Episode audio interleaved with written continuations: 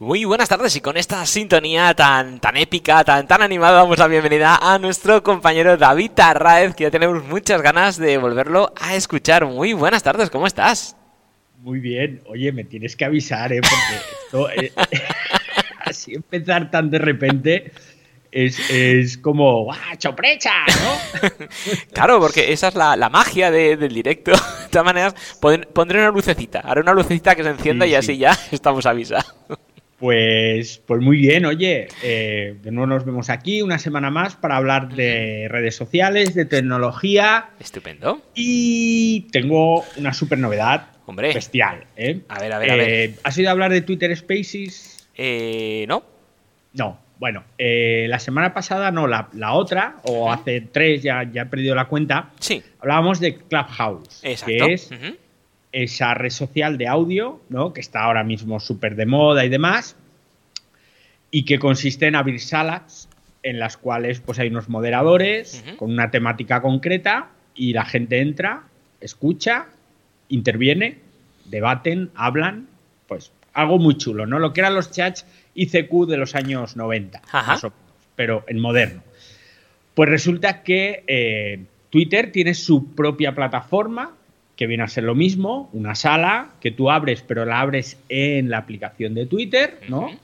Y pues te pones ahí y arriba, en la ventanita donde te salen eh, los fleets, es decir, esa especie de stories que, ha creado Twitter, pues te sale un icono que es ligeramente distinto de esa persona que está haciendo una sala, un spaces, mm. ¿vale? O un space en este caso. Pues bien, hasta ahora solo lo estaban usando en fase beta algunos usuarios anglosajones, norteamericanos y británicos. Este fin de semana lo han abierto al idioma español y adivina ¿a quién han elegido como uno de esos pocos beta testers en español? Hombre, pues yo creo que al mejor que podía dar ejemplo de esto, nuestro gran compañero David Arras, no sé si lo conocerás tú. ¿eh? Me suena, me suena. Bueno, no, no, no es el mejor, pero desde luego sí que es uno de los que más han dado la paliza en el último mes con Clubhouse, con el programa diario de tecnología y demás. Entonces, mm, pues eso, que hoy haré el último redes y tecnología que también se llama así, en Clubhouse y a partir de mañana me voy a Twitter. Ah, ¿vale? muy bien. Me voy a Twitter, eh, a Twitter Spaces, de momento porque voy a ver si de alguna forma puedo hacerlo simultáneamente en Clubhouse y en Twitter Spaces, que eso sería la bomba. Pero de momento técnicamente es bastante complicado. Bueno, es fácil si me gasto una buena pasta en una mesa de mezclas y demás, pero estoy intentando buscar una opción low cost, ¿no? A base de cables y adaptadores. Pero en fin, lo importante, a partir de mañana voy a estar en, en, perdón, en Twitter Spaces haciendo el espacio diario por la noche. Eh, ¿Qué tiene de bueno Twitter Spaces que no tiene Clubhouse? Si te acuerdas, cuando hablábamos de Clubhouse hace unas semanas, comentaba el hecho de que le faltaban muchas funcionalidades. Correcto tenía algunas cosas que estaban bien, por ejemplo el hecho de poder poner un título a las salas, eso está muy bien porque así la gente ya ve de qué estás hablando, está muy bien el hecho de que las puedas programar en la aplicación y cuando haces la programación pues ya no solo añades el título, sino que añades en una pequeña descripción pues la temática de la sala, que puedas invitar ya directamente a la gente en esas programaciones, ¿no? Para que sea moderado además de por el que crea la sala por otras personas. Que haya una serie de clubs creados con temáticas concretas y que tú puedas introducir esas salas debajo del paraguas de esos clubs, en los que hay muchísima gente apuntada. O sea, Clubhouse tiene muchas cosas muy chulas, pero carece de muchas otras. Yo creo que igual tiene más carencias que virtudes ahora mismo, ¿no? Carece, por ejemplo, de una estabilidad que sí tiene Twitter. ¿no? Clubhouse está habiendo muchos problemas con salas que se llenan en exceso, con salas eh, con problemas en la propia aplicación. Hay picos de uso a ciertas horas en las que de repente tú te abres tu sala y aunque solo seáis cuatro o cinco personas, ves que la gente va entrando y saliendo, entrando y saliendo, y no es que estén jugueteando, sino que la aplicación falla y expulsa a la gente de las salas, la vuelve a recuperar. Eh, uno que no era moderador o no era eh, hablante en la sala orador, mejor dicho, de repente te lo pone de orador. O sea, está viendo fallos de funcionalidad.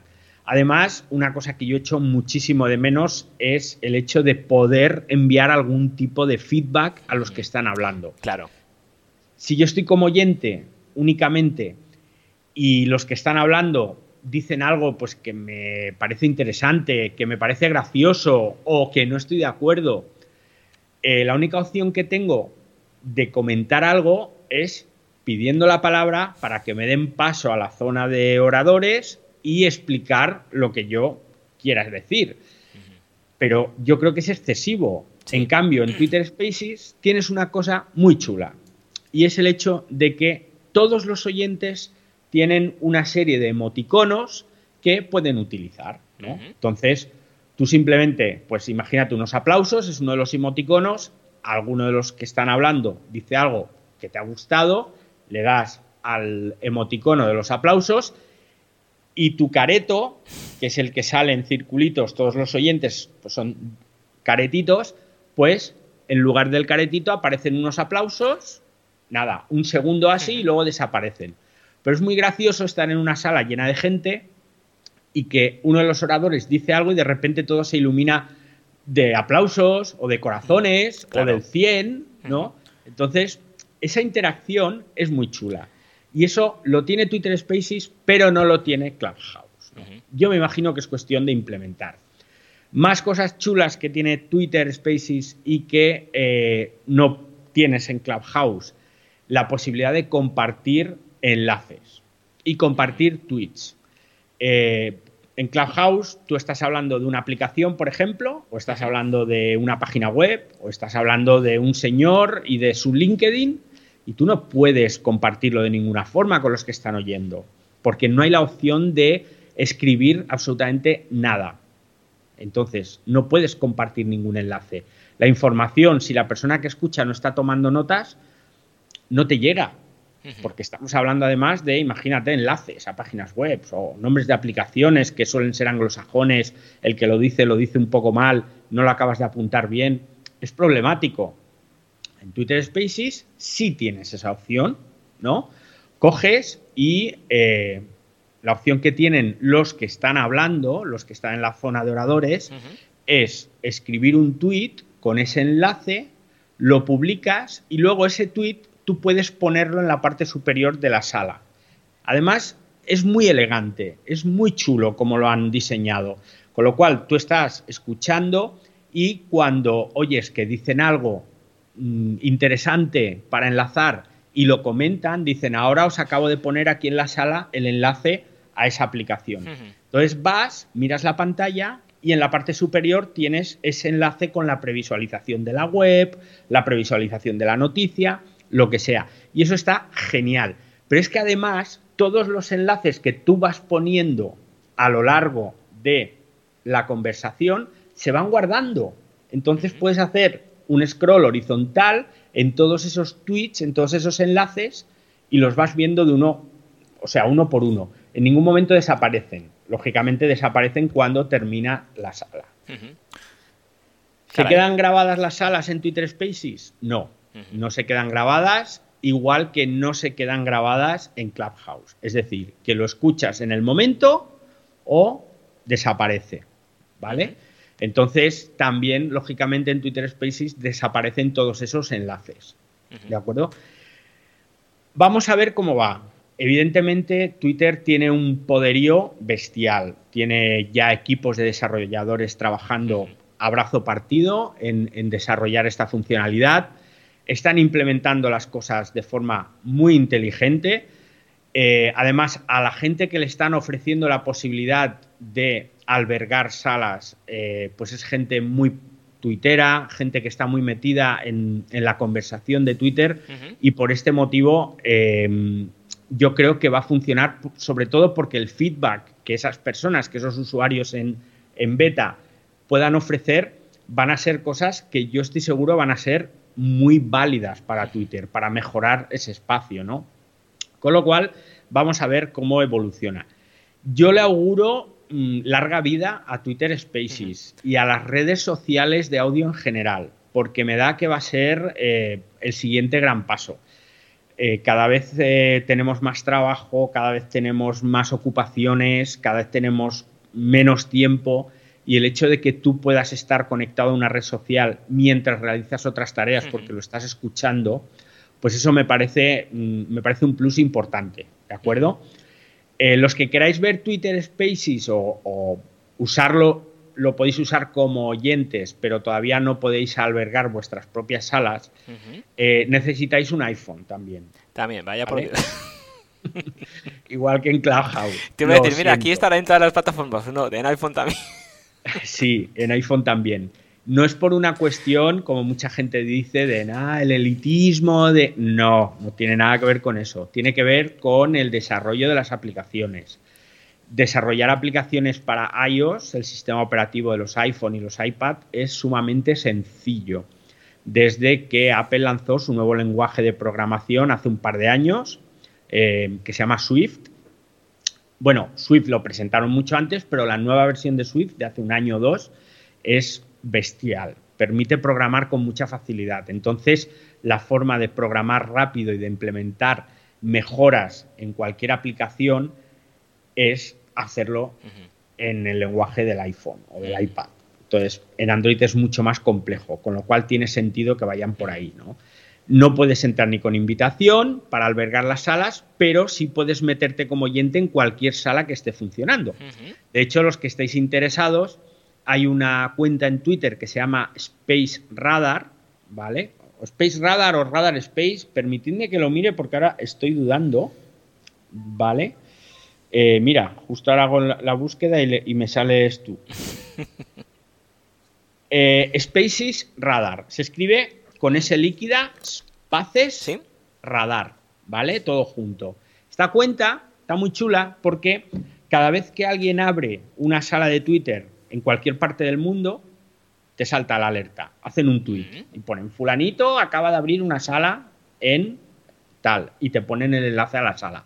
Entonces, si queréis probarlo, los que tengáis un iPhone o un iPad, eh, y ver cómo es este eh, Twitter Spaces, ahí tenéis una opción para estar al tanto. Ya os digo que no se están abriendo demasiadas, ¿vale?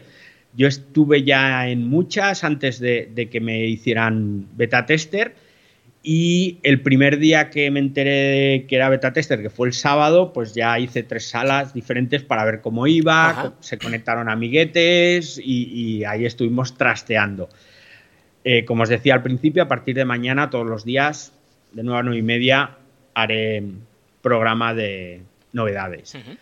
Eh, más cosas, más cosas. Aparcamos un poco las redes sociales de audio. Eh, me ha parecido interesante contarlo, pues, porque al final esto, aunque nos estamos viendo, pero es radio, ¿no? Es getradio.tv. quiero hablar de Facebook. Eh, me parece que la semana pasada hablamos de Facebook y del bloqueo, o bloqueo no, del que el gobierno australiano les quería obligar a pagar un canon a Google y a Facebook. No sé si lo comentamos, porque al final lleva un cacao importante. Creo que no. Eh, hablamos del bloqueo de, Twitter, que se podía bloquear a, gente y menciones, pero del, de Australia no. Vale, pues resulta que en Australia el gobierno australiano ha decidido sacar una nueva ley por la cual tanto Google como Facebook van a tener que pagar una tasa o un impuesto. No, impuesto no, en realidad es un atario, como es mi mm. caso, y los publicamos en Facebook, los publicamos en Twitter, los publicamos en cualquier red social. ¿Qué ocurre? Que tanto Google como Facebook, a través de sus servicios de Google News y Facebook, que tiene algo similar sobre noticias, están generando dinero con esos enlaces, ¿no? Entonces, claro, están cogiendo el trabajo de otros, lo meto en mi sistema y clink, clink, clink. Y eso está bien. Pero vamos a ver, mm, el sueldo de los periodistas, de los editores, de los maquetadores, de los desarrolladores web, del community manager, de toda la gente que trabaja en un medio de comunicación, ese sueldo lo paga el medio de comunicación. Lo justo es que si alguien ajeno a ese medio de comunicación genera dinero, ingresos con ese trabajo, lo normal es que pague por ello. Claro. Digo yo. Pues bien, gracias a esta. Mm, bueno, a este planteamiento, o debido a este planteamiento, pues el gobierno australiano ha dicho, bueno, pues venga, que Google y que Facebook paguen porque están ganando dinero con sus enlaces. Google no se ha pronunciado todavía, el problema es que Facebook ha dicho, ah, sí, pues yo no pago. Y cojo y bloqueo todos los enlaces de medios de comunicación de Australia que pongan en mi plataforma. Así, con un par. Claro, ¿cuál es el problema? Aquí el problema es que tenemos que tener claro que Facebook es a día de hoy el mayor canal de desinformación que existe en el planeta. O sea, Facebook es un nido de bulos, de noticias falsas, de miles de informaciones que son inventadas, no, ciencia ficción en muchos casos. Y el hecho de que Google coja, perdón, Facebook coja y diga, ah, pues si tengo que pagar, pues me cargo todos los enlaces a medios de comunicación, no dejo publicarlos, los prohíbo, porque en realidad lo que estás prohibiendo es la información veraz. O sea, estás prohibiendo que tus usuarios accedan cada día a la información que es real, no que es inventada no que es de grupos paranoicos diversos. Con lo cual, ¿qué es lo que estás generando entre tus usuarios? Estás generando analfabetismo informativo. Mira, se me acaba de ocurrir ese término. Me parece, bueno, suena un poco duro, suena un poco duro, pero es que es verdad. No, no, real, real, es así. Es como los hilos que circulan por WhatsApp. Sí. Y, y además me parece mucho más grave porque, claro, me surge ahora la pregunta, ¿qué pasa con los equipos de verificación de noticias que hay en Facebook? Porque, por si no lo sabéis, Facebook en casi todos los países, o muchos de ellos, en todos los de lengua inglesa, tienen equipos de verificadores, de gente que junto con sus algoritmos, más estas personas, verifican lo que se va publicando y van eliminando lo que son noticias falsas en el último trimestre de 2020 se eliminaron más de 6 millones de publicaciones que eran falsas. Que ellos detectaran. A saber cuántas habrá que no han detectado.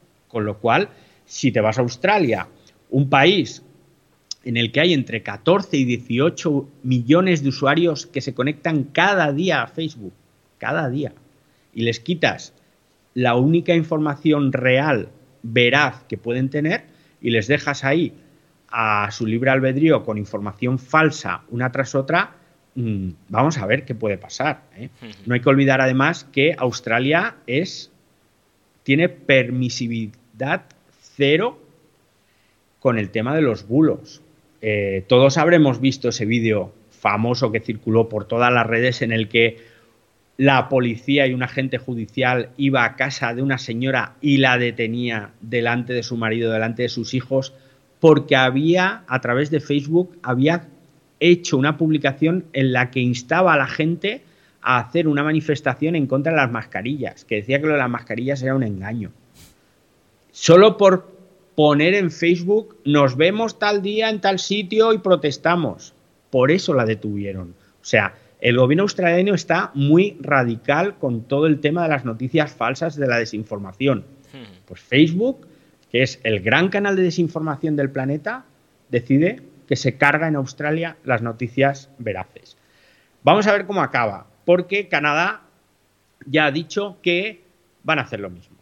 El gobierno canadiense ha dicho, ah, pues nosotros también vamos a hacer pagar a Google y a Facebook por enlaces. Con lo cual, eh, en Canadá estamos hablando de 14 millones más de usuarios, 19 en total y 14 que miran cada día Facebook. Eh, vamos a ver cómo acaba esto, porque puede acabar como el Rosario de la Aurora. Mi movida mental, eh, mi movida mental es que en plena pandemia global como estamos, las noticias falsas matan gente. Entonces, ya no es un rollo de dinero, ya no va de que yo tenga que pagar y gane menos, no, no va de vidas humanas, no de euros ni de dólares. ¿eh? Entonces, vamos a ver cómo acaba esto. Yo de verdad espero que le metan mano a Facebook. Me encantaría que el gobierno australiano, que el gobierno canadiense, bueno, en Canadá no sabemos lo que va a pasar, pero que el gobierno australiano dijera, ah, sí, pues tú eres responsable de lo que se publica en tu plataforma. Con lo cual, si siguen publicando desinformación, tú eres culpable y tú pagas. me encantaría, porque sería una forma de acotar esa barra libre que hay ahora mismo en las redes sociales, ¿no? Esa barra libre de, de, decir lo que te dé la gana sin importar las consecuencias. Yo creo que eso estaría, estaría muy bien. Yo no sé qué opinas al respecto, querido, porque se me ha ido un poco la pelota hablando, pero es un tema que muy sensible. No, no, no. José, ¿tú qué opinas? No, no, te, vamos, te apoyo totalmente, te doy toda la razón. Yo creo que ya es hora de que a Facebook se le corten un poco las alas, o ya no tanto a Facebook, sino la libertad que hay de esa desinformación. Porque es que, como bien dices, eh, se ven y se escuchan cosas que son bastante estúpidas, tal cual estamos viendo las cosas y las estamos viviendo. Es decir, desde el vídeo de de los, de los negacionistas que se metió en un hospital una muchacha, un hospital vacío, porque no era la sala de COVID, diciendo, no, no, si es mentira, si aquí no hay nadie, si no hay listas de espera, si, si esto es falso todo, si esto no existe, esto es un bulo que se ha generado para meternos miedo del gobierno, etcétera, etcétera, etcétera. Entonces, una persona que diga eso, que lo cuelga en Facebook, que lo comparta, que la gente lo siga, que lo comente y se den cuenta de que tiene razón la muchacha siendo falso, pues eso acarrea al final vidas humanas. O, vídeos que digan que rezando un Padre Nuestro te curas del COVID y ya está. Entonces, claro, cuidado, cuidado con eso porque hay gente que por ignorancia, por desinformación o porque hay gente que quiere creer porque lo que es real no le gusta y prefiere una alternativa mucho más agradable, pues se agarra a eso y puede venir luego serios problemas. Entonces, yo creo que va siendo hora que que las cosas se hagan bien. Y más en una red social como es Facebook, que ha llegado a donde ha llegado. Ya no sé ni cuántos usuarios debe tener a nivel mundial, pero debe andar ya por más de 2.000 millones, ¿no? Sí, una, una, barbaridad. Y encima, Tendría que buscarlo eso. Está comprando. estoy seguro que han superado los 2.000 millones hace tiempo. Sí, como va absorbiendo además estas redes eh, sociales, porque Instagram ahora es de Facebook también. Entonces, eh, WhatsApp no sé si también es de, Facebook también. Entonces, claro, es que va sumando además. Vamos a buscarlo. 2.800 millones, fíjate. Me he quedado hasta corto. 2.800 pues millones de usuarios de Facebook. Pues casi, nada. Eh, para esta noche, em, bueno, quiero hablar antes, nos quedamos casi sin tiempo. ¿Sí? ¿Tú tienes un móvil 5G? ¿Un móvil 5G? No, creo que no. Yo tampoco. Y creo que la mayoría de gente tampoco. Es más, eh, aquí, por ejemplo, me parece que 5G hay solamente en algunas capitales de provincia, en zonas muy concretas, además, ni siquiera en, toda en todas las ciudades. Bueno, pues Apple ya está eh, reclutando expertos en 6G. A esto le digo, le llamo yo ir eh, con el trabajo hecho con antelación. Bueno, resulta que he leído, hemos leído en, Mobile World Live, que es el medio de comunicación del Mobile World Congress, que Apple ha empezado ya a buscar eh, expertos en 6G, ingenieros, desarrolladores, etcétera, para empezar a desarrollar su propio hardware, sus propios modems, toda la infraestructura de 6G. Vamos a esperar, porque no hay mucha información al respecto, eh, cómo va la cosa, porque eh, otras empresas que ya están metidos en el desarrollo del 6G, pues son Nokia, Ericsson, Verizon, que es un operador norteamericano, Google, ojito, Facebook también está metida en el desarrollo del 6G y, vamos a dejar ya de darle caña a Facebook, ¿no? está bien, es un movimiento interesante. Entonces, por lo visto, Apple está ahí pescando a ver si se crea su propio equipo de desarrollo de 6G. Vamos a ver, porque el 6G yo lo veo todavía lejano. De hecho, se habla de comercialización en 2030. Y yo en todos estos años no recuerdo ni con el 3G, ni con el 4G, ni con el 5G que una tecnología de este tipo se hubiese empezado a desarrollar con tanta antelación, porque estamos hablando de casi 10 años, ¿no? Entonces es mucho, es mucho. Y es que tampoco hay infraestructuras y el 5G se está, se está acabando de consolidar ahora y aún no se ha explotado todo lo que puede dar de sí el 5G eh, y ya estás haciendo el 6G. Pues sí, pues ya estamos haciendo el 6G. O sea que imagínate. Y eh, para terminar hoy, eh, os quiero invitar a un sarao. Ah, muy bien. Quiero invitar a un sarao que va a ser hoy a las nueve y media, eh, donde en todas mis redes sociales, absolutamente en todas, con lo cual os podéis conectar a la que os apetezca, os podéis conectar a Twitter, os podéis conectar a Facebook, os podéis conectar a YouTube, a Twitch, absolutamente en todas ellas. ¿Cómo se llama este evento? Se llama Smart Twitter. Es un evento que junto a Ebañón hago todos los meses, hacemos un evento en el que invitamos a expertos en diferentes ámbitos de la social, eh, laboral, profesional, para que nos hablen de cómo han gestionado sus redes sociales. Hoy la cosa está muy centrada en el tema sanitario, que tanta falta nos hace ahora el tema de divulgar de forma confiable todo el tema sanitario. Entonces, hemos traído o hemos conseguido traer a tres expertos que sinceramente lo petan en redes sociales. Y los tres son sanitarios, ¿no? Hablamos de médico, hablamos de una enfermera y no me acuerdo del tercer invitado. Pero es súper interesante porque lo que nos van a contar no solo es cómo ellos han conseguido, digamos, tener mucha relevancia en las redes sociales con lo cual todo aquel que quiera mejorar su marca personal en redes, ahí puede tener referencias muy importantes, sino que nos van a hablar de cómo buscar esa información sobre temas sanitarios que sea de confianza. Que volvemos un poco a, lo que comentábamos antes. Ahora mismo es súper importante, es fundamental tener fuentes de confianza en lo que a información se refiere, porque tenemos tantos impactos recibimos tantos inputs de información por tantos canales que al final ya no sabes cuál es la buena y cuál es la mala. Entonces, a partir de las nueve y media, ¿eh? en mis redes sociales, en todas ellas, lo podréis ver en directo y podréis escuchar a estos expertos que nos van a decir cómo mejorar nuestra marca personal, pero sobre todo cómo buscar eh, fuentes de información fiables en temas sanitarios. Yo no sé si a esa hora te va a pillar a ti bien o no, Me, pillará, ya buscaré porque me parece muy interesante y, quiero estar quiero estar ahí. Entonces, eh, para que la gente eh, lo tenga claro, entra por ejemplo en arroba usuario arraez o en tu perfil de Facebook, Instagram y ahí estarás. Y ahí estaré. O, en, o que busquen mi canal, que busquen usuario arraez en Twitter, que busquen usuario arraez en Twitch, ¿eh? se va a emitir por, por todo. Y, de esta forma, pues podrán asistir a esta videoconferencia. Es como un webinar, pero de una duración, es una horita normalmente. Suele durar unos tres cuartos de intervención de los invitados y luego lo que hacemos es dar paso a preguntas que nos van haciendo a través de las redes, ¿no? Y ellos las van respondiendo.